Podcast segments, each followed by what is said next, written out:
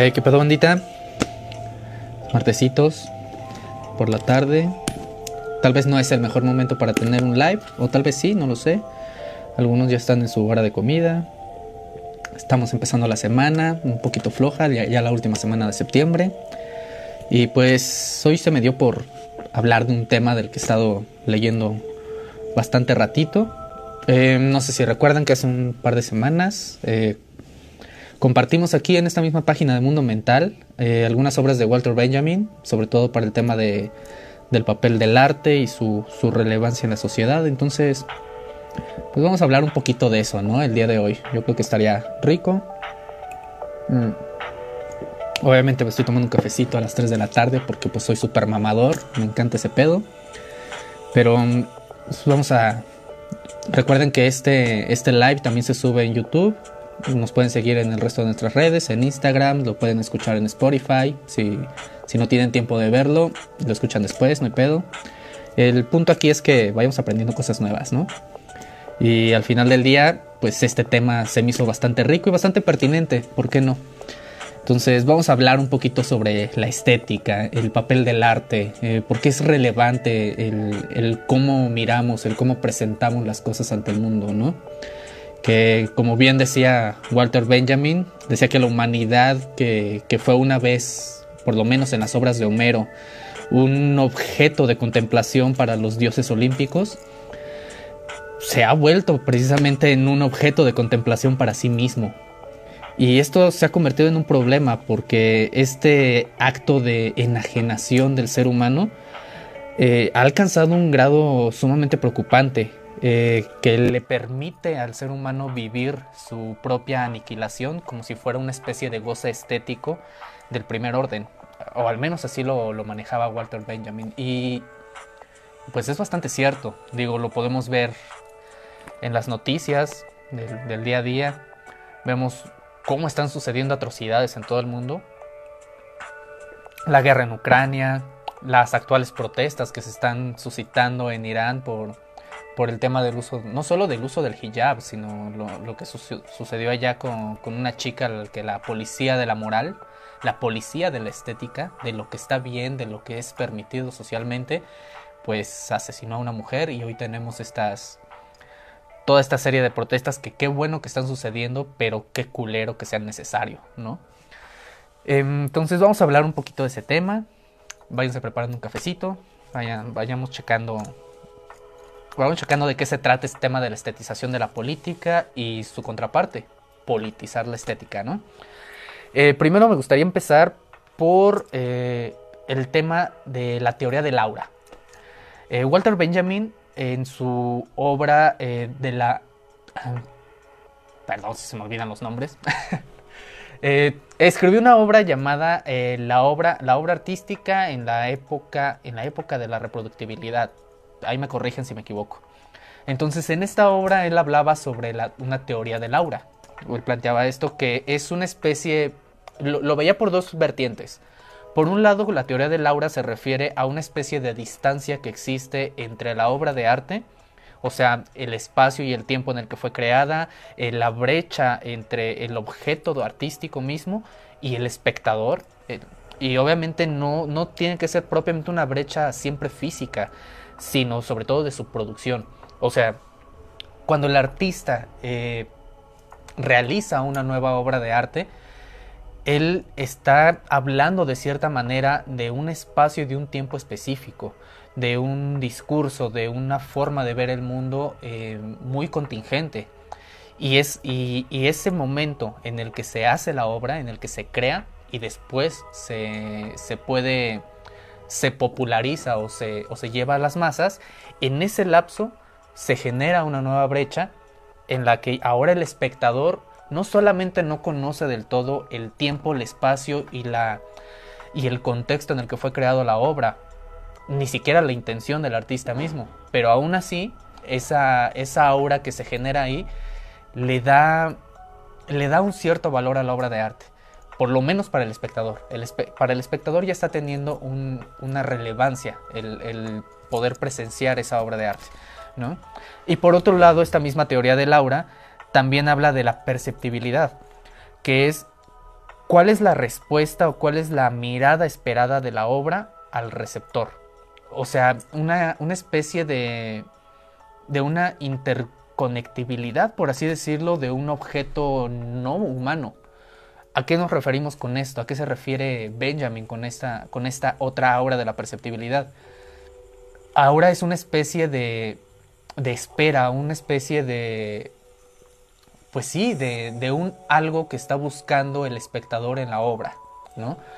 O sea, cuando nosotros vemos una pintura, vemos una película, escuchamos una canción, eh, vemos una obra de teatro, eh, incluso cuando vemos una, un graffiti, una, una pinta en cualquier pared, eh, cuando vemos cualquiera de estas situaciones, no solamente la obra misma nos está dando a entender algo, nos está, nos está contando algo, sino que aunque no lo haga, el mismo espectador lo está esperando. Está esperando que le diga algo, que le devuelva una mirada, que le cuente algo de su vida, que, que conecte consigo.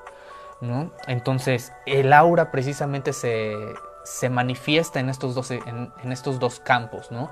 Por un lado, en qué momento se creó la obra y qué intenciones había detrás de la producción artística. Y del otro lado, el espectador no solamente que está viendo la obra, sino que está esperando algo de ella. Espera que un objeto completamente inanimado, completamente no humano, se comunique con él. Eso es lo que está esperando el espectador. Bien. Entonces, eh, a, manera, a, manera, más sencilla de explicarlo, pues podremos decir que la teoría del aura en, en el arte es esta cuestión de la distancia por un lado y del deseo por el otro. La distancia, el aquí y el ahora de la obra de arte y el deseo, o sea, la verdad, el valor, el mensaje, el contenido, el discurso que está esperando el, el que está esperando el espectador y que obviamente le intenta dar una de atribuir una especie de intencionalidad a las obras, ¿no? O sea, aunque muchas veces se habla del arte por el arte mismo, o sea, pintar por pintar, escribir por escribir, cantar por cantar, aún así hay un algo detrás. O por lo menos se le intenta atribuir una especie de intención a esa producción, ¿no? Y es aquí donde, ya entendiendo esta parte de la teoría del aura, eh, ya podemos hablar ahora sí de qué, qué carajos es la estetización de la política, ¿no? ¿Por qué estetizar la política es un peligro? O al menos así lo decía Walter Benjamin. Esto a lo que se refiere con estetizar la política, por un lado, habla de el arte por el arte, la producción del arte por el arte mismo. O sea, ¿cómo lo podemos ver en el día a día? La publicidad, por ejemplo. La publicidad sí tiene una intención, por supuesto, pero muchas veces la intención central siempre viene escondida detrás de un objeto estético, de un objeto, bueno, sí, estetizado, que, que sí se le da una imagen que sea digerible, comprensible y agradable al ojo humano, al ojo del espectador. Aunque muchas veces esa publicidad viene encerrando un mensaje nefasto, ¿no? Lo podemos ver también en las producciones musicales. Eh, es aquí donde podemos preguntarnos, ¿se le tiene que atribuir una especie de responsabilidad al artista sobre su obra? O sea, cuando escuchamos una canción de Bad Bunny, que es el que más suena ahorita, que parece que está de moda tirarle caca, eh, cuando escuchamos una de sus canciones, podríamos decir, oye, pues tranquilo, solamente reggaetón, el chiste es que te diviertas, que la pases bien, que, que, que, bailes, ese es el objetivo de su canción. Pero realmente ese es el objetivo, o sea, realmente no está diciendo nada.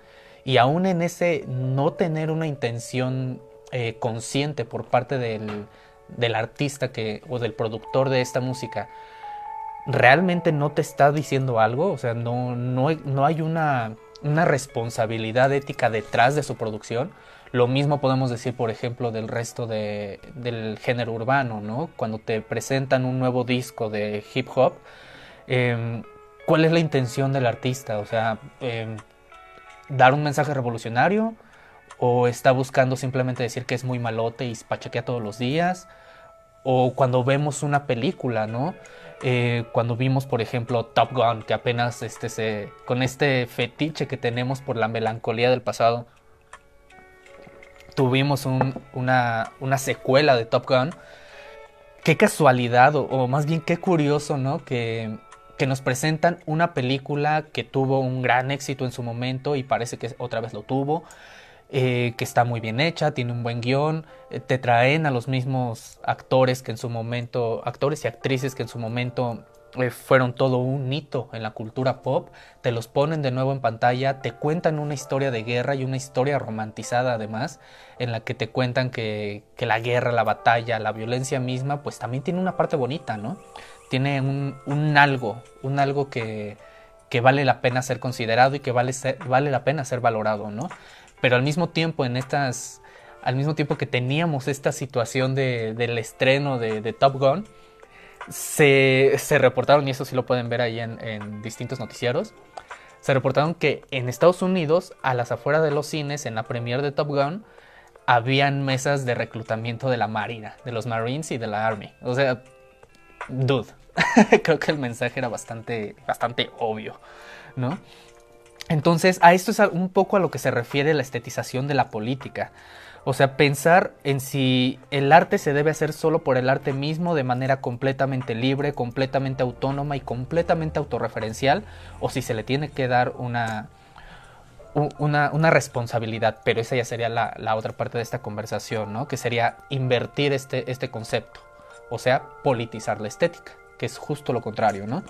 Entonces, al estetizar la política, eh, lo que estamos haciendo es que toda producción e incluso los mismos fenómenos políticos y sociales se definen y se justifican incluso o se juzgan por méritos meramente estéticos, por o sea, se pone el mérito estético por encima de las consideraciones cognitivas, históricas, éticas, políticas, sociales. O sea, su impacto queda queda relegado en un segundo punto o incluso se pone en la base de la pirámide en donde a nadie le importa, en, al final de la lista de las prioridades se ponen todas estas cuestiones y se juzga la producción artística meramente por su valor estético. ¿no? Eso es estetizar la política.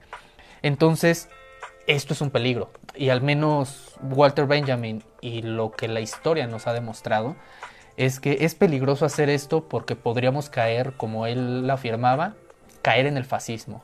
¿Y a qué se refiere con esto? Con, el fascismo, eh, él, lo, él lo relacionaba, por ejemplo, con la propaganda nazi, ¿no? En su momento, antes de que estallara la, la Segunda Guerra Mundial, es, es, muy importante recordar y comprender que la Segunda Guerra Mundial no sucedió de la noche a la mañana, no fue que un día llegó un dictadorcillo con, con ínfulas de superioridad racial a decir, oigan, estaría chido matar gente, ¿no? Y de repente todo Alemania se puso de acuerdo y dijeron, pues sí, sí estaría cool. No, o sea, no sucedió así. Eh, ya la cultura antisemita que, que, dio, que dio pie a toda esta política segregacional y aniquilante de, de la política del Tercer Reich ya venía de varios siglos marinándose. O sea, ya tenía por lo menos cuatro siglos desde que Martín Lutero ya hablaba de que, oigan, estaría cool que, que persiguiéramos a los judíos y matáramos a los rabinos y los esclavizáramos a, a, todos los que ven, a toda la comunidad sefardí y quememos sus sinagogas. Estaría cool, eso era lo que decía Martín Lutero. Y cuatro siglos después retomó esta retórica eh, Hitler y la hizo parte de su, de su programa político. La Segunda Guerra Mundial y todas estas atrocidades que pasaron en el, en el holocausto, antes de practicarse, fueron romantizadas y fueron normalizadas. ¿Cómo? Pues a través de la propaganda de que sí existe una raza superior, de que existe una especie de valores de la Alemania que fueron perdidos durante la Primera Guerra Mundial, de que una serie de, de personas nefastas en la cúpula del poder habían hecho que Alemania perdiera su grandeza. Y fíjense qué curioso, esto se parece mucho a lo que sucede hoy en día, ¿no?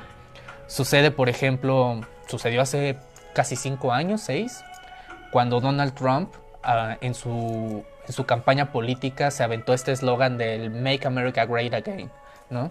Y eso es interesante, ¿no? Porque sería interesante preguntar, ¿cuál es ese América que queremos que vuelva a renacer, que vuelva a ser grande?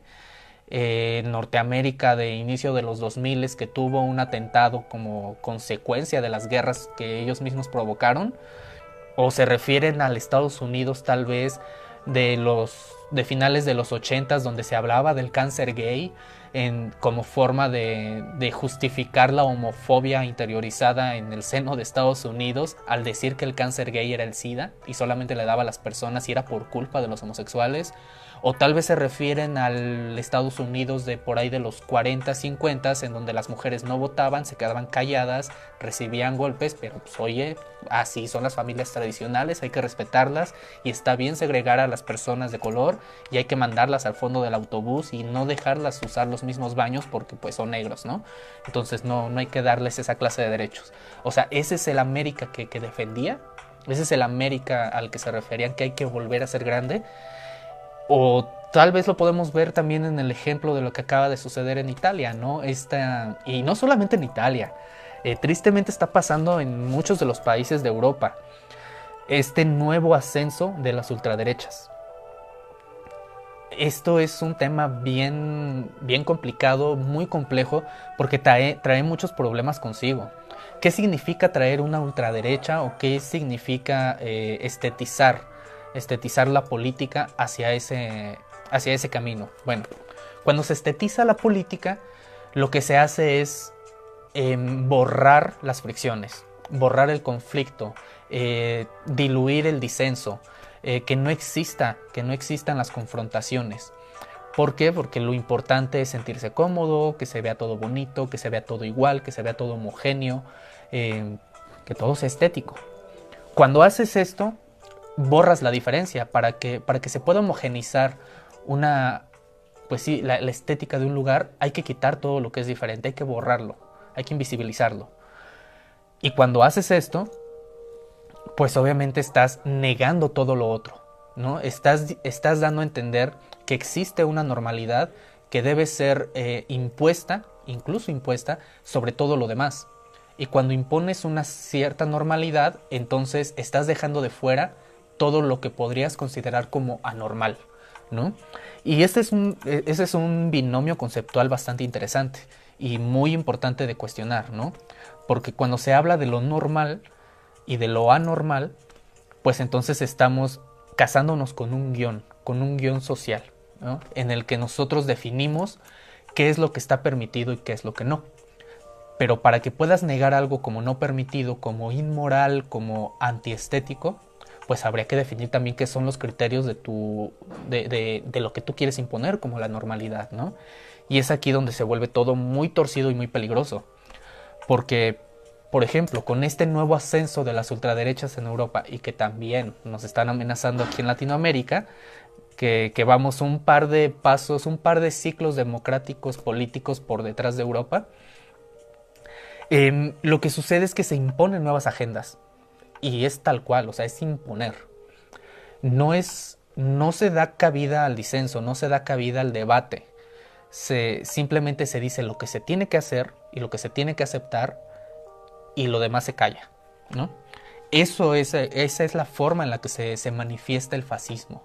¿no? Y muchas de estas retóricas que ahorita hemos estado defendiendo, sobre todo en Occidente, como nos podemos poner a criticar, por ejemplo, toda esta idea de la meritocracia, del emprendedurismo y demás, no, no significa que no se le tenga que echar ganas a la vida. Significa que hay que cuestionar qué es lo que intenta ocultar o qué es lo que intenta eh, desvanecer ese tipo de retóricas.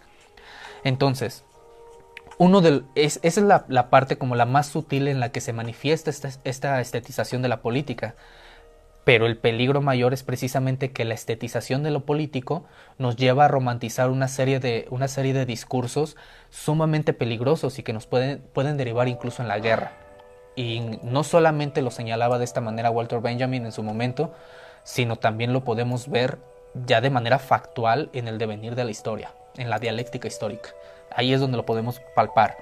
Y, por ejemplo, una, una de estas, uno, una de las formas donde lo podemos ver es que cuando se empezó a, popularizar los discursos protofascistas, al menos en su momento, previos a la Primera y Segunda Guerra Mundial, eh, se empezó precisamente con toda esta ola de las producciones pictográficas y también de la poesía incluso, en la que se hablaba de una especie de apología de la guerra, la romantización del terror de la guerra. Y aquí me gustaría citar un pequeño un pequeño ejemplo. Eh, por ejemplo, Filippo Tommaso Marinetti, que era un dramaturgo eh, de, esta ola, de esta ola de escritores futuristas y que obviamente era profascista. Entonces, Filippo Tommaso escribía, desde hace 27 años nosotros, los futuristas, nos hemos expresado contra la clasificación de la guerra como antiestética. De acuerdo con ello reconocemos, la guerra es bella porque gracias a las máscaras antigas, los megáfonos que causan terror, a los lanzallamas y los pequeños tanques, ella funda el dominio del hombre sobre la máquina sometida. La guerra es bella porque inaugura la metalización soñada del cuerpo humano. La guerra es bella porque enriquece los prados en flor con las orquídeas de las llamas de las ametralladoras. La guerra es bella porque unifica en una gran sinfonía el fuego de los fusiles, los cañonazos, los silencios, los perfumes, hedores de la putrefacción. La guerra es bella porque crea nuevas arquitecturas como la de los grandes tanques, la de los aviones en escuadrones geométricos, la de las espirales de humo en las aldeas en llamas y muchas otras cosas. Poetas y artistas del futurismo, recordad estos principios de una estética de la guerra para que vuestros esfuerzos por alcanzar una nueva poesía y una nueva plástica sean iluminados por ellos. Híjole, eh, no, cabe duda que, que incluso las habilidades retóricas a lo largo de la historia han sido utilizadas para fines muy nefastos. ¿no? Ese es el peligro, ese es justamente el peligro de la estetización de la política. Cuando una serie de fenómenos políticos sociales los romantizas a tal grado de que ya todo es permitido, ¿no? Ese es el ejemplo de la guerra, y solamente es un escritor justificando el por qué la guerra está bien, o sea, no hay que hacer caso a las miles de millones de mujeres que son violadas durante la guerra, no hay que ignorar entonces a, los cientos de miles de niños que son asesinados y se quedan sin hogar y viven en la completa indigencia después de la guerra y durante también. Hay que olvidar, por ejemplo, toda esa serie de personas, de, trabajadores, de obreros, de campesinos, que un día tienen que cambiar el asadón, tienen que cambiar el, balde, tienen que, cambiar el talacho, el pico, la pala, tienen que cambiar todo eso por un fusil para ir a matar a alguien que ni siquiera conocen y que no les hizo nada, ¿no? Ese es, ese es uno de los extremos, pero también lo podemos ver de manera muy sutil, ¿no? Por ejemplo, en redes sociales. Eh, yo creo que todos nos hemos topado con este tipo de memes, por así llamarlos, o publicaciones bastante, bastante absurdas a mi parecer, bastante ridículas, en las que ponen la imagen, por ejemplo, de un niño, ¿no? De, un niño el que su mamá o, su papá o incluso él mismo tiene que estar en la esquina eh, haciendo malabares.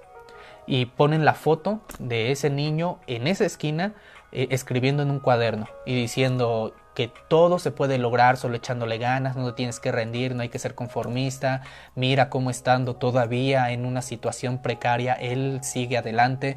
O sea, ese es el, ese es el discurso embellecedor de un problema sistémico estructural que tiene que ser atendido, que es la pobreza. Y la pobreza no se ataca con buenos deseos, ni con discursos bonitos, se ataca con activismo político, se soluciona con, el, con la discusión, con el debate, con el disenso, con la visibilización del problema, con la justa dimensionalidad del mismo. O sea, así es como se atienden los problemas de manera real, no sacándoles una foto y diciendo todo está bello porque él echa ganas, ¿no? O sea, no digo que no le echen ganas, digo que hay que echarle ganas, pero también hay que hacer otras cosas porque con eso no es suficiente, no es suficiente. Y ese es uno de los peligros precisamente de estetizar, que el estetizar implica romantizar, romantizar problemas, problemas que no tienen que ser tolerados. Y como bien decía Popper, si no mal recuerdo, hay que tener mucho cuidado con lo que toleramos, porque le estamos anunciando al mundo cómo, cómo podemos ser tratados, ¿no? Entonces, considerando esta, esta perorata que me aventé hasta ahorita, eh, ¿cómo ¿Cómo podríamos alcanzar un equilibrio entre el desarrollo del arte y el control político del mismo? ¿no? O sea, ¿cómo podríamos hacer para permitir que, las expresiones artísticas sigan suscitándose sin caer en una especie de arte deshumanizado ni en una especie de dictadura política sobre la realización de las obras artísticas. Eso es lo, complicado al criticar este tema, ¿no? al, criticar la, estética. Eh, para esto, por ejemplo, Walter Benjamin hablaba también del fetichismo, del acercarse a las cosas, ¿no? la, unicidad y la durabilidad de, una producción artística versus la fugacidad y la repetibilidad. ¿A qué se refiere con esto? Él, en esta obra, eh, eh, bueno, no solo en esa, sino en muchas de sus obras, una de las cosas que critica precisamente es el cómo el modelo económico del capitalismo de la mano con el modo de producción industrial ha traído una especie de hiperreproductibilidad de las cosas, ¿no? O sea, en el ámbito del arte, pasamos de las producciones Em, prudentes, diligentes, eh, constantes, duraderas, únicas, pasamos de ellas a, otro tipo de arte en el que simplemente incluso puedes hacer copy-paste y ya lo tienes, ¿no? Lo, lo, puedes masificar, lo puedes llevar a todos lados. Y no es que esté mal masificarlo. El problema de masificar la estética es que la banalizas. Entonces pasamos de un Van Gogh que tardó toda su vida en crear unas cuantas pinturas, a alguien que puede sacar fotos infinitas y producciones audiovisuales infinitas, infinitas veces, masificarlas y aún así no estar diciendo nada útil, ¿no? Esa, esa, este es el fetichismo, el fetichismo del arte del que hablaba, del que hablaba Walter Benjamin, ¿no? Del acercarse a las cosas y, de confrontar estos dos tipos de, arte, ¿no? El único y original y durable contra el fugaz, el banal, el repetible, pero insípido, líquido, como lo llamaría Simon Bauman, ¿no? Entonces, esta, esta, confrontación de las producciones artísticas pues nos trae una demolición del aura, de, del aura de la que hablamos hace rato, y, cuando nosotros demolemos el aura entre las producciones artísticas, del tipo que sean, o sea, recuerden, el aura es esta parte de la, distancia que existe entre la producción, entre, el espacio-tiempo de la producción y esa especie de intencionalidad que los espectadores buscamos en el arte, ¿no? Entonces, la demolición de esa aura trae como consecuencia la homogenización de lo lo que les decía hace un momento, aplastamos la diferencia y ahora todo tiene que ser igual.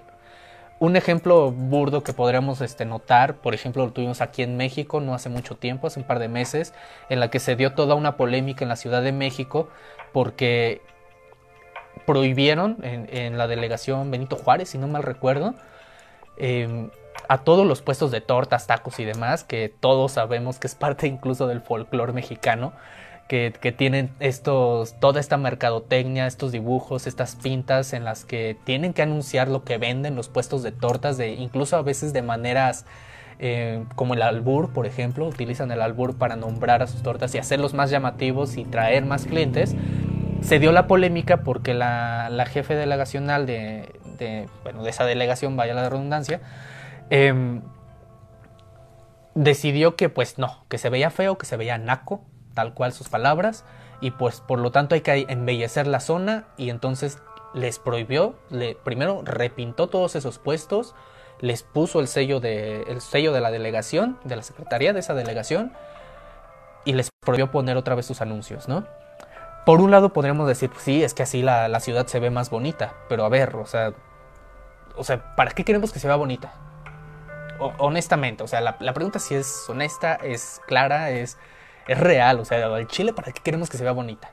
Si los problemas estructurales siguen existiendo ahí, seguimos teniendo una clase obrera que tiene que trabajar en un puesto de tortas, eh, tal vez no porque le encante, sino porque así tiene que ser y porque ese es su negocio, e, eso es lo que sabe hacer, es, ese es el servicio que puede brindar a la sociedad, pero ahora resulta que en un sistema que te, que te dice que tienes que competir y que tienes que tener toda, explotar todas tus herramientas para competir contra, en el mercado, pues ahora resulta que esas mismas herramientas ya no las puedes usar porque no se ven bonitas, ¿no?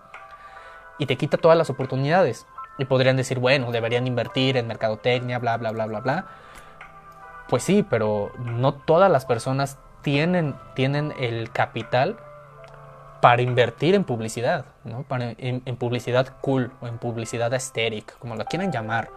Eh, no, no pueden hacer eso, porque o reinvierten en la, en, la, en la, materia prima de los productos que tienen que vender o, o invierten en la, en la mercadotecnia, en la publicidad, y pues se vuelve muy desigual este, esa competencia porque entonces aquellos que tengan grandes capitales van a poder sostener ese, ese modelo en el que hay que estetizar también sus oportunidades de llegar a un mayor público versus contra aquellos que tienen que, que tienen que entrar al juego, entrar a la competencia y le quitas todas las oportunidades simplemente porque no te parecen estéticas. ¿no? Ese es uno de, las, de los ejemplos en cómo nos afecta la estetización de lo político. Entonces, cuando se da esta demolición del aura y se, y se genera esta homogenización de, lo único, pues no cambia el cuerpo del objeto mismo artístico, sino la percepción del mismo, ¿no? Y, ¿qué onda Dave? Un saludo. Eh, entonces, esto es, esto es importante eh, tener en consideración, que no es que estemos cambiando lo más sustancial, lo más significativo del objeto artístico, lo único que estamos cambiando es el cómo es percibido. O sea, pasamos de la, de la, eh, ¿cómo llamarlo? Em, pasamos de las propuestas de fondo, las propuestas significativas, a las propuestas de forma, meramente estéticas, las, las, más superficiales. En, este sentido, eh, podremos recordar, por ejemplo, el trabajo del, fotógrafo Albert Ranger, Ranger Patch, eh, él, él, escribió una, serie también de artículos en las, y una... se le conoce a él como el padre, al menos en la fotografía, como el padre de la nueva objetividad. ¿no? Eh, la nueva objetividad se supone que buscaba consolidar una forma de producción que representara la miseria, pero la entregaba como un objeto diferente. ¿no? Lo que les comentaba hace un momento, como esta cuestión ¿no? del le saco una foto al, payasito en el crucero cuando está con una libreta para decir que él trabaja en un crucero y aparte le echa ganas en la escuela y por eso es un chingón, en lugar de pensar, oye, claramente ese niño no debería estar trabajando, deberíamos algo estar haciendo como sociedad para garantizar que ese niño, en lugar de estar trabajando ahí, bajo el sol, con el peligro de ser atropellado, secuestrado o alguna otra situación, en lugar de eso, deberíamos garantizarle una serie de condiciones materiales que le permite continuar con sus estudios sin poner su vida en riesgo. Eso es lo que deberíamos estar discutiendo, ¿no? O por ejemplo, esta cuestión del sacar fotografías diciendo eh, estoy orgulloso de nuestras raíces y saco la fotografía de los campesinos con las manos eh, callosas, que no digo que esté mal. Lo que digo es que cuando romantizas solo eso pero luego te vas a revisar los presupuestos de, desarrollo nacional y te das cuenta de que casi todo el presupuesto está destinado a proteger los grandes capitales, olvidar y sobre todo, por ejemplo, en la industria agrónoma, em, apoyar o incentivar aquellas grandes empresas multinacionales y se nos olvida el campesino, ¿no? Entonces estamos orgullosos de nuestras raíces, pero no queremos hacer nada al respecto para mejorar sus condiciones, ¿no? E, es ahí donde se da este, este doble discurso y donde se manifiesta este peligro, ¿no? Entonces, el trabajo de Albert Rainier Patch es, es interesante en lo estético y la verdad es que tiene fotografías increíbles. Pero el hecho de, de quererte hacer ver la miseria como otra, como otra forma de belleza, lo que logró no fue cambiar sus condiciones, sino perpetuarlas, ¿no? Entonces, este tipo de, de producción, de producciones eh, meramente estéticas como único criterio para valorarlas, pues también nos trae el llamado culto a las estrellas, que es un fenómeno que ya estudiaba Walter Benjamin hace casi un siglo para el tema del cine, ¿no? En el que hablaba de que nuestro culto a las estrellas es el culto del público más la corrupción de la masa, en el que ahora una película es atractiva porque sale Brad Pitt independientemente de si el guion y la producción y la fotografía y, los, y los movimientos de cámara son una cagada, es valiosa porque sale Brad Pitt, ¿no? O por ejemplo, cuando podemos decir, eh, ¿sabes qué es que acabo de ver una serie increíble como Dahmer, por ejemplo? Eh, que, les recomiendo, sí, la serie, la verdad es bastante buena, de Jeffrey Dahmer esta, serie, por ejemplo, te presenta una gran historia, eh, está muy bien escrita, tiene un, gran actor, tuvieron un buen fichaje ahí con Evan Peters. Pero terminó la gente romantizando a los, asesinos seriales y es como de dude, o sea, no, se trata de eso, no se trata de que, ahora digas, ah, yo también quiero un asesino serial que me ame, no, o sea, ese es el, ese es el problema de estetizar las cosas, ¿no?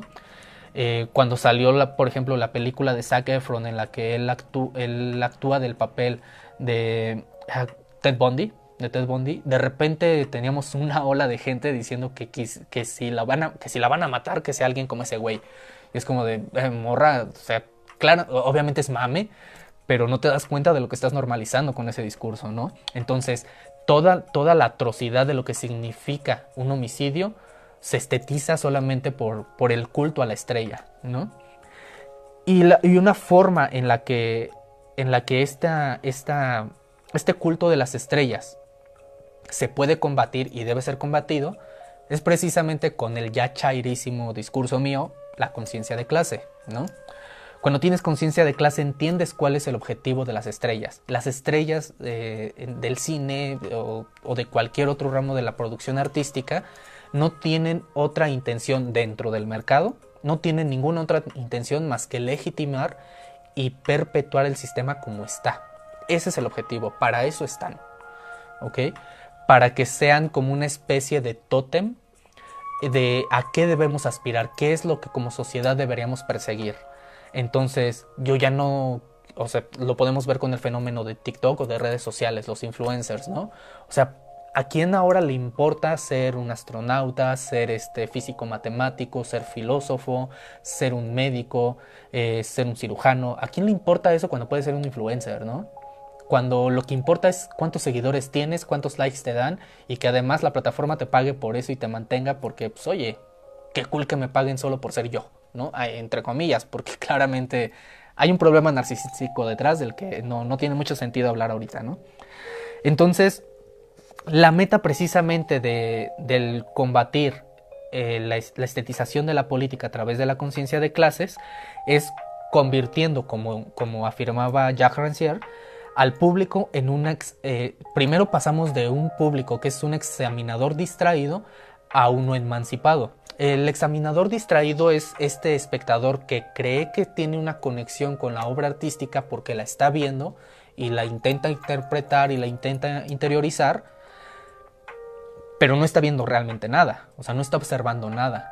Es como esta gente que para dar el para sanar su fetiche narcisista de, un, de una necesidad de reconocimiento como alguien culto, pues visita un museo y se saca fotos en el museo y necesita que vean qué pinturas vio en el museo.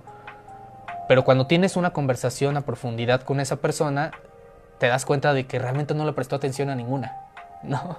De que su visita al museo duró 30 minutos, una hora, para ver todas las pinturas. Y es ahí donde podemos preguntar, sí, pero ¿qué te dijo? O qué, te hizo sentir, qué te transmitió la obra, eh, qué es lo que admiras del trabajo de ese artista. Y entonces te das cuenta de que era mero fetiche. Su, acercamiento al arte fue eso, un examinador distraído, altamente fetichista. ¿no? Entonces la meta de lograr que las masas proletarias alcancen su expresión y precisamente cuando hacemos eso, cuando buscamos el arte por el arte, lo que estamos incentivando es la persecución de la, de la libertad de expresión desmedida, pero no de la búsqueda y la consecución de sus derechos. esto, es, esto es muy importante tenerlo en consideración. Estetizar la política muchas veces implica esto. Implica permitirle a la gente o incentivar a la gente a que busque las maneras de expresarse y diga todo lo que quiere decir, en todos los canales que lo pueda decir. Y este es un claro ejemplo de eso. El, mismo sistema que podría yo estar criticando me da las herramientas para, venir a decir esto. Em, pero entonces la mera búsqueda de la libertad de expresión o de la producción artística por el arte mismo nos distrae de las luchas sociales, de aquella búsqueda de los derechos, de la ampliación de, esos derechos, del reconocimiento y su, garantía. Eh, nos distrae de la lucha por buscar la mejora de condiciones materiales, por cuestionarnos el porqué de la propiedad privada, que hay que recordar que hay una diferencia enorme entre propiedad privada y propiedad personal. ¿eh? no, significa que todos tienen que ser pobres y nadie debe tener nada, no, no va por ahí. Em, pero ese es el objetivo de la, de la estetización de la política. Un aparato que sistemáticamente destruye la diferencia y la disensión para imponer una, una visión del mundo al mismo tiempo que funciona como un aparato distractor, que lo que busca es que tú, tú busques la manera de ser tú y expresarlo, pero de que nunca atiendas los problemas reales de fondo. Y para esto, pues no se trata solamente este espacio de criticar y ya, que se propone, ¿no? Y es ahí donde nos encontramos con uno de los primeros problemas para las propuestas. Invertir, el, eh, invertir este, esta lógica, o sea, politizar la estética. Mm, Walter Benjamin hablaba, eh, él decía en su obra que la estetización de la política puesta en práctica por el fascismo, el comunismo responde con la politización del arte. A, esto, esto a lo que se refiere, y dejemos de lado tantito el concepto de comunismo que, le genera urticaria a mucha gente, em, aquí es donde nos podemos preguntar, eh, ¿cómo podríamos evitar que la producción artística se vea manchada por la dictadura? O sea, ¿cómo podemos evitar que la política se convierta en una especie de aparato opresor que impida el desarrollo del arte. Es, y para, para responder esta pregunta, pues habría que entonces discutir primero qué entendemos por política, ¿no? Dentro de este marco, o sea, no, no voy a dar aquí una clase de teoría política ni nada de eso. Dentro del marco de esa pregunta, hay dos formas en las que comúnmente la gente interpreta qué es la política. Por un lado tenemos la política como una especie de un ámbito de, constante pugna en la que busca imponerse un proyecto, niega el disenso y atrofia el desarrollo del arte mismo, ¿no? Por, esta imposición de, un proyecto. Pero por otro lado, la política también puede ser entendida, y más bien debería ser entendida en este, en este sentido, como una actividad transformadora, eh, de una especie de mecanismos de constante tensión y movimiento, em, de, en donde se permite la discusión y la construcción de lo común. Eso es importante. ¿Por qué? Porque cuando entendemos la política como una actividad transformadora, estamos dando a entender que lo que se busca es el debate constante, la conversación, la disensión, el reconocimiento de lo diferente, sí manejar una suerte de criterios centrales en las que podremos decir esto es lo éticamente mínimo que tendríamos que cumplir para, para no tener nada impositivo, desarrollar y permitir el ejercicio efectivo de las libertades y del desarrollo de las identidades y las expresiones, pero al mismo tiempo hay que dar responsabilidades, ¿no? Si nosotros consideramos o la masa considera algo como estético, como bonito, como atractivo, pues también hay que darle espacio a todo lo otro, a todo lo otro que comúnmente no se, no se acepta por ser diferente, ¿no? Entonces, es ahí donde también tenemos que discutir el tema de la libertad de expresión, ¿no? O sea, entender que la libertad de expresión no te exime de ninguna responsabilidad. Eh, en este sentido lo podríamos ver de, esta manera, ¿no? Eh, Jacques Rancière, por ejemplo, en, su, en, sus obras sobre la, sobre la política y sobre la estética, él hablaba de que la política tiene su propia estética. En el fondo, la política es la constitución de una esfera específica de objetos supuestamente comunes y de sujetos supuestamente capaces de describir esa comunidad, de argumentar sobre ella y de decidir en su nombre. La acción política establece montajes de espacios, secuencias de tiempos, formas de visibilidad, modos de enunciación que constituyen lo real de la comunidad política. La comunidad política es una comunidad disensual. El disenso no es un principio, no es en principio, perdón, el conflicto entre los intereses o las aspiraciones de diferentes grupos. Es, en sentido estricto, una diferencia en lo sensible, un desacuerdo sobre los datos mismos de la situación, sobre los objetos y sujetos incluidos en la comunidad y sobre los modos de su inclusión. La política es la constitución estética, entre comillas, de un espacio que es común en razón de su misma división. O sea, en este sentido, la, política como, como actividad transformadora es entender que es una forma de construcción de espacios comunes. O sea, es reconocer que ante todo esta igualdad prometida por el contractualismo del siglo de las luces, en la que decía que el hombre nace libre e igual ante, en respeto y dignidad ante los derechos y la ley y bla, bla, bla, es puro pedo. O sea, no es cierto, es puro pedo. Somos diferentes. Perseguir la igualdad como, como igualdad misma es, es por lo menos eh, ridículo, la verdad. No somos iguales y nunca vamos a ser iguales. Cada, cada sujeto eh, está, está determinado por una serie de condiciones materiales, una serie de mecanismos de interacción social, una idiosincrasia, una cultura, una creencia, una formación cognitiva completamente distinta. Entonces, estas complejidades de, la conformación del sujeto, pues obviamente nos hacen disentir, nos hacen chocar. Lo que se busca en la política como actividad transformadora es reconocer primero esas diferencias.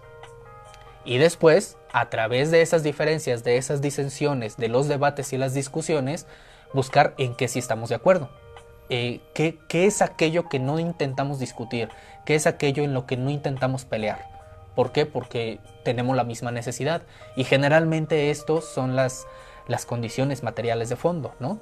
O sea, todos necesitan dormir, todos necesitamos comer, todos necesitamos un techo, todos compartimos una serie de espacios comunes al definir esos espacios comunes y reconocer las, las distintas, las, diferencias entre los sujetos, entonces podremos hablar sobre si estamos siendo adecuadamente incluidos o excluidos y por qué, cuáles son las razones, cuáles son los criterios y si estos deben ser aceptados. La estética, el arte tiene un papel muy importante ahí, que es ahí donde, por ejemplo, a las producciones artísticas podemos decir, se le debería eh, emancipar por completo al, artista de su obra? ¿Se puede separar al, artista de la obra?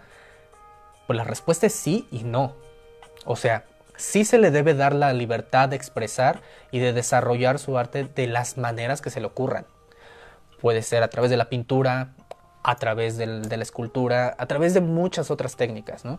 Puede hacerlo y debería hacerlo, pero no se le puede, no se le puede eximir de la responsabilidad de responder una pregunta ética, ¿no? Por ejemplo, cuando se nos presentó la, película de Fight Club, que, ya es un clásico de culto del cine, por un lado, una de las interpretaciones que muchos le dimos en su tiempo, sobre todo los que la vimos muy jóvenes, es de que está muy cool que como vato tengas un club de la pelea y que todo lo y que vayas en contra del capitalismo y del sistema con, a través de la violencia. O sea, eso fue lo que romantizamos.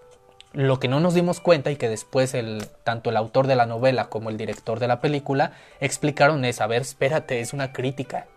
Es una crítica sobre lo que está mal y sobre el peligro que tiene la promesa de la, la promesa de, de, de buscar la individualidad. Esto es lo irónico en esa película. Todos los que entraron en el proyecto Mayhem en la película de Fight Club eran personas que estaban cansados del sistema y buscaban su individualidad dentro de, dentro de un modelo económico y un sistema social que no le permitía más que ser un simple consumidor. ¿Y cuál fue su escape? Su escape fue el fascismo. Tyler Durden, el papel que, que tiene Brad Pitt en esa película, es el ejemplo del narcisista fascista. Él es el ejemplo. Una, una especie de imagen paternal superheroica, dueña de la verdad, altamente déspota, que les dice a la gente qué debe creer qué no debe creer, cómo debe vestir, qué, qué corte de cabello tiene e incluso les quita el nombre. Les dice, tú no tienes un nombre, vas a tener un nombre cuando te mueras, ¿no? Ese, ese es uno de los ejemplos de los peligros de la búsqueda de la individualidad, que no te das cuenta hasta dónde puede llegar tu discurso. Y por eso, a las producciones artísticas, y es más, a cualquier discurso con el que se topen, no podemos no podemos eximirlo de su responsabilidad de responder las preguntas éticas. ¿Qué estás intentando decir? ¿Cuál es tu intencionalidad con esto? ¿Por qué lo hiciste de esta manera? ¿A, qué quieres llegar con esto? Y si no tienes un discurso, ¿por qué tendríamos que darte, que darte luz a ti? ¿no? ¿Por, qué tendríamos que tomar en consideración tu visión del mundo? Eso es importante que el artista sepa, sepa responderlo, debería responderlo, ¿no? Entonces, el arte no puede ser simplemente separado de la realidad ni histórica, ni social, ni política, y por supuesto tampoco de las preguntas éticas en ese sentido. aquí es donde podemos ver una correlación, ¿no? que el arte, por un lado, está relacionada con la sociedad, que al mismo tiempo permite la, la construcción de espacios comunes para la expresión artística, por otro lado, también conduce a la reflexión sobre los problemas sociales, sobre los fenómenos políticos sociales, sobre los problemas que nos aquejan. También permite, el arte también permite la crítica de lo establecido a través del arte contestatario, del arte de vanguardia, que esto es muy, muy importante. El arte vanguardista no es el arte por el arte, es cuestionar todas aquellas producciones y criterios estéticos y decir, ¿Por qué si nosotros decimos en el barroco que las pinturas tienen que ser de cierta forma, pues ¿por qué no hacerlas diferente, no? Como sucedió con Picasso. A Picasso cuando empezó a hacer sus primeras pinturas cubistas lo hicieron caca. O sea, la crítica lo hizo caca. Porque decían, ¿qué, clase de porquería es esto? O sea, esto lo pintó un niño. Lo mismo pasó con Andy Warhol, cuando, cuando, cuando mucha gente dentro de los puristas del arte, sobre todo del arte clásico, decían, pero qué chingados es esto, ¿por qué me pones un plátano pelado en una, en, una pared y dices que eso es arte? ¿Sabes? Entonces, eso, eso es mucho de lo que se tiene que, de lo que el arte permite y también de lo que el arte debe responder, ¿no? Y porque también eh, el arte tiene una, una importancia muy, muy esencial para, para el desarrollo de la sociedad, que en este caso es construir nuevos imaginarios.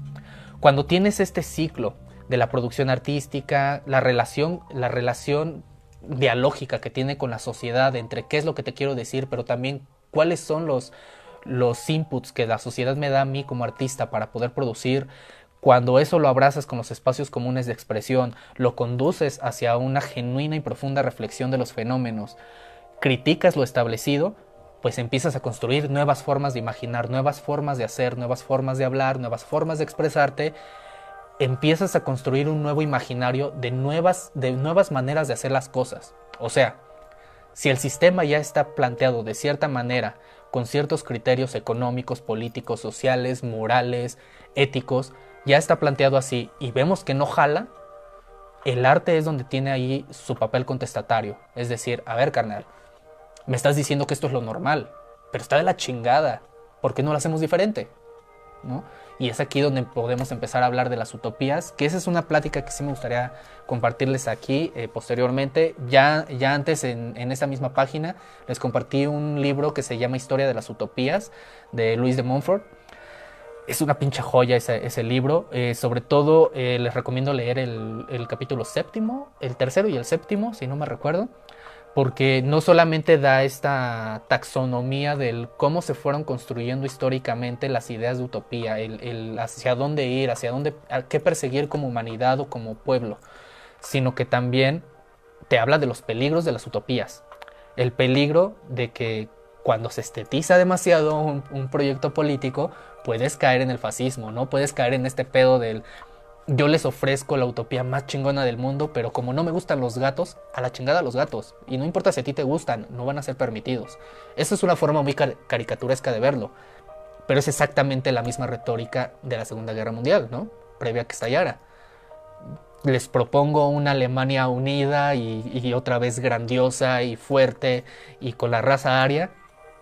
Pero pues yo creo que estaría cool también exterminar a 6 millones de personas simplemente porque no me gusta su etnia, ¿no? Eso es lo que sucede hoy en día, eso es lo que ha sucedido a lo largo de la historia, eso es lo que considero que, hay que empezar a, cuestionar, por lo menos cuestionar, ¿no? Entonces, recapitulando ya solamente para cerrar este, este live, en las producciones artísticas de cualquier tipo es importante que la belleza y el goce estético no sean el único criterio bajo el que sean valoradas. No, tenemos que cuestionar un poquito más lo que se te presenta, por qué se te presenta y por qué de esa manera, hacia cuál es la intencionalidad detrás de una producción. Después, que el arte, la política, la estética y la filosofía no pueden ser realidades separadas, están correlacionadas. Todo esto está correlacionado. Eh, la vida, la, condición humana misma es demasiado compleja como para pretender que la puedes eh, comprender y diagnosticar y solucionar desde una sola postura. Es, por lo menos ridículo. Eh, también entender que la política, igual que el arte, son actividades transformadoras. Eso es el objetivo central que tiene la política y el arte. transformar, transformar el mundo, como lo decía Carlos Marx, que a muchos le da roña a ese autor, pero pues ni modo, él lo decía.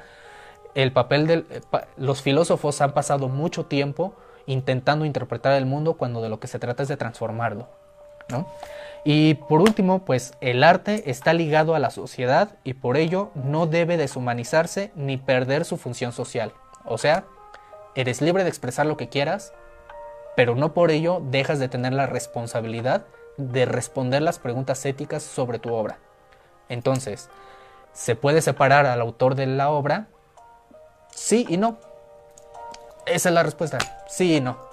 Si tienes una pregunta ética que hacerle al artista cuando te presenta una nueva canción, una nueva producción, hazle la pregunta y más vale que la responda.